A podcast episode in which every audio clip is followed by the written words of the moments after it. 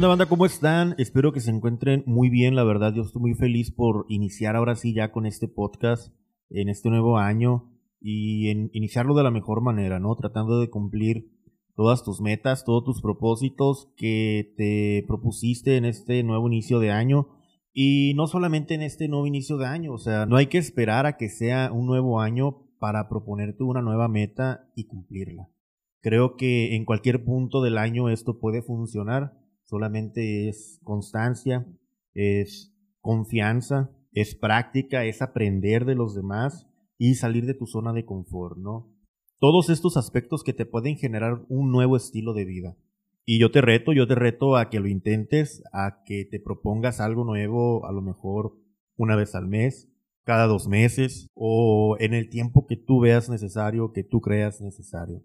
Hoy quiero hablarles de un tema que muchas veces nos detiene a realizar cosas nuevas por vergüenza, por miedo al que dirán, eh, por tal vez no hacerlo bien y tal vez incluso porque no funcione. Hoy quiero decirte que no eres la única persona que seguramente pasa por esto. Hay muchas personas que se detienen a realizar cosas nuevas. Yo, por ejemplo, estuve planeando mucho tiempo realizar este podcast y no lo hacía por el miedo al que dirán, ¿no? Por la pena de que eh, mis amigos o las personas cercanas a mí me escuchen y eso me causaba un poquito de, de pena, ¿no? Eso me causa, mejor dicho, un poco de pena y sobre todo por escuchar sus comentarios posteriores, ¿verdad? Eh, es una incertidumbre que no nos gusta a nadie, no nos gusta a nadie sentirla. Y aquel que te diga que no siente pena hacer algo, creo que está mintiendo, porque todos, todos sentimos esa limitante al inicio, ese nerviosismo. Eso sí, hay muchísimas personas que lo manejan muy bien, le agregan ese grado de valentía y es por eso que se animan a hacer las cosas desde la primera vez y sin pensarla tanto. Desde mi punto de vista, el que te dé pena algo es porque no tienes muy bien planeadas las cosas, es por eso que es la incertidumbre de los resultados, es la incertidumbre eh, de lo que puedan llegar a decir, de lo que estás realizando, pero no debes detenerte por esto. Tú no sabes de la nueva vida que te estás perdiendo por no realizar las cosas que te gustan. Tú no sabes de las nuevas amistades que puedas realizar gracias a tu cambio de rutina. Tú no sabes del futuro que te puede esperar si te limitas a realizar las cosas que te dan pena, ¿no? La pena no es más que un obstáculo mental que uno mismo se crea por el miedo. Y puede ser miedo por muchísimas cosas, pero el más común es el miedo al fracaso. Y realmente siento que es un miedo infundado porque las cosas que se realizan por primera vez deberían disfrutarse. Que es verdad, sentimos mucho nervio, sentimos mucha impaciencia también por comenzar a hacerlo ya y sentimos pena. Pena porque no sabemos cómo va a resultar. Hay una frase que a mí personalmente me gusta mucho y se las quiero compartir. La vida empieza donde el miedo termina. Y creo que esta frase hace alusión a las cosas que vas a disfrutar una vez termines esos miedos, termines esa pena, esa vergüenza, termines con este obstáculo mental que te obstruye a realizar las cosas. El primer paso no te va a poner en donde tú quieres, pero te va a sacar de donde estás. Y tienes que ser valiente, tienes que trabajar tu confianza y tienes que salir de esa zona de confort en la que has caído, en la que te estás deteniendo, la que no te deja avanzar. Porque cuando estés más grande, cuando pasen los años y continúes deteniéndote a realizar las cosas que quieres, deteniéndote a no alcanzar tus metas, a no progresar o a no cumplir tus sueños, te va a costar mucho, muchísimo decir, no lo intenté a decir, lo intenté y lo disfruté y a lo mejor no salió como que yo quería, pero lo hice, lo logré, pude rebasar este obstáculo, pude vencer este miedo, pude hacer esto gracias a que no me detuve por la pena, a que no me detuve por el resultado sin saber cómo iba a terminar. No nos adelantemos a cosas que tal vez no van a suceder así. Digo, no todo es lógica como en las matemáticas. En las matemáticas tú te esperas un resultado. En la vida diaria, claro que también te esperas un resultado, pero tú no sabes todas las variantes naturales por el ambiente en el que te encuentras que van a hacer cambiar las cosas, que van a hacer cambiar tu entorno. Entonces, no debes de cerrarte, no debes de buscar un pretexto más para no comenzar a hacer lo que tú quieres, para no comenzar a hacer lo que te gusta y quedarte estancado. El tiempo es la cosa más valiosa que tienes en la vida y no la vas a poder recuperar. Cada día que pasa y no te acercas a tus sueños, a lo que quieres hacer, a la huella que quieres dejar en las personas, es un día perdido, es un día mal vivido, es un día mal gastado. No te estoy diciendo que hagas las cosas de un día para otro, que tu cambio en tu estilo de vida se note de un día para otro. ¿Por qué? Porque esto es algo que requiere mucha paciencia, mucha práctica, confianza y valentía. Una de las cosas que yo hago cuando quiero iniciar algo nuevo es ver a los demás. Y no para copiarles, no para decir, ah, es que él lo intentó y no le salió, porque a lo mejor la manera en que él la hizo o ella la hizo no fue la mejor. Y eso es aprender de los demás, eso es aprender de los errores del otro para así saber las cosas que no debes de realizar y cómo realizarlas bien para obtener un buen resultado desde la primera vez o al menos algo que se le parezca, ¿no? Porque al final de cuentas lo más importante es tu satisfacción personal. Otra de las cosas que a mí me gusta hacer es tener un punto de referencia, ese modelo a seguir, esa persona que realiza algo similar a lo que tú quieres hacer y tiene mucho tiempo haciéndolo y a través de su experiencia también puedes aprender.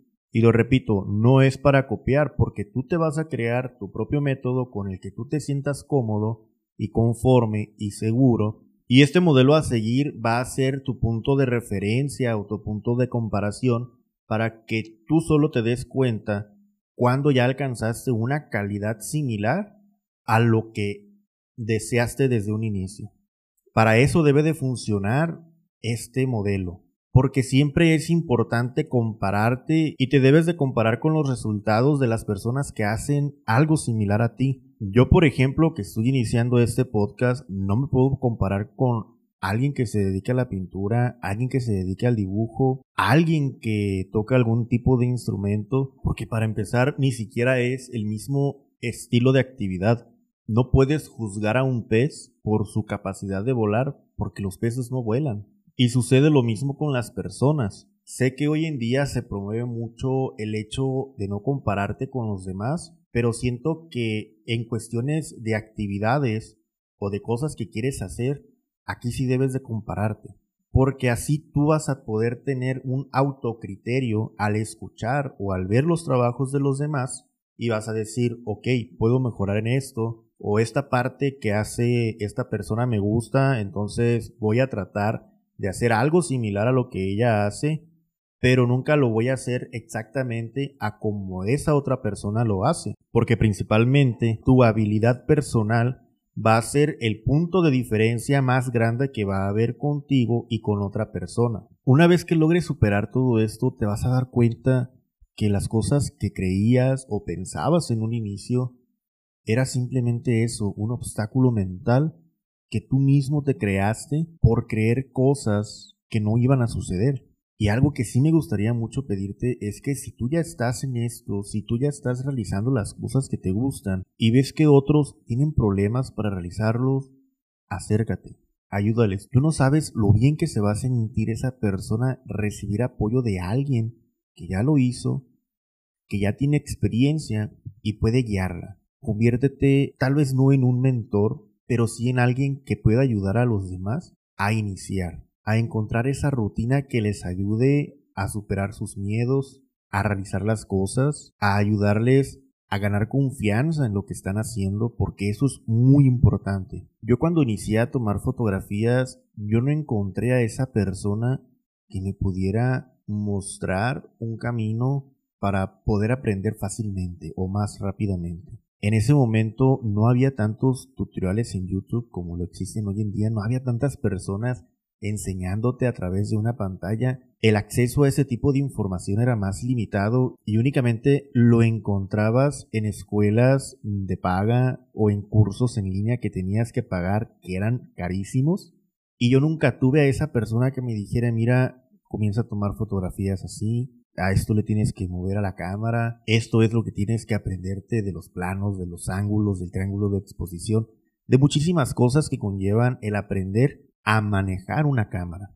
Una cosa es aprender a tomar fotografías y otra cosa es aprender a manejar una cámara.